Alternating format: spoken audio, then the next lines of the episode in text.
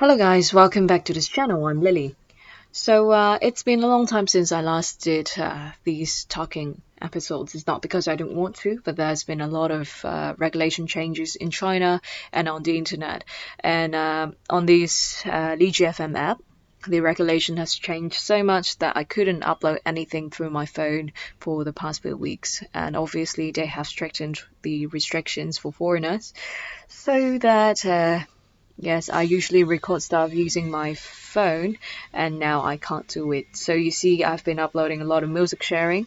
It's because downloading file, uploading it is really easy, but then doing talking, um, I myself would prefer using better equipment. Sorry for the noises in the background. I uh, I am kinda in a hurry. I have to head out in a few uh, in an hour's time, so my family's preparing for that.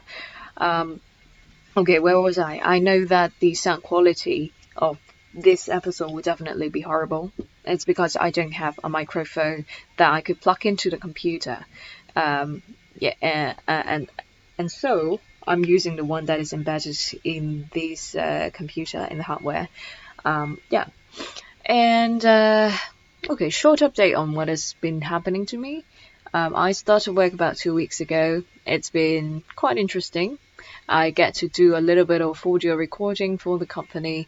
And the best part of it is that I get to see really professional equipment and I get to get into a studio to record stuff and having a technician to help to edit my voice and, and monitor the whole process.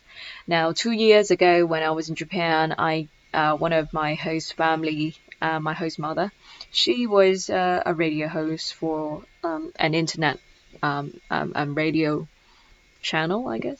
So uh, yeah, that was some really good equipment back then, but the level of professionalism, it's on another level this time.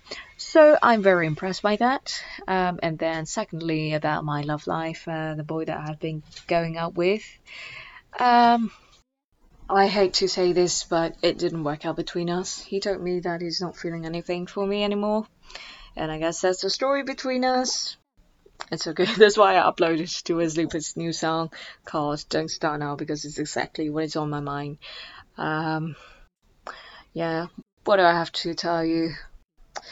Uh, yeah, I guess that's it for now. And if there's anything that you want to know about me, or you want to ask me, or you want me to do, please send a DM to me or comment below. I will read them. So thank you very much for listening. I'm Lily.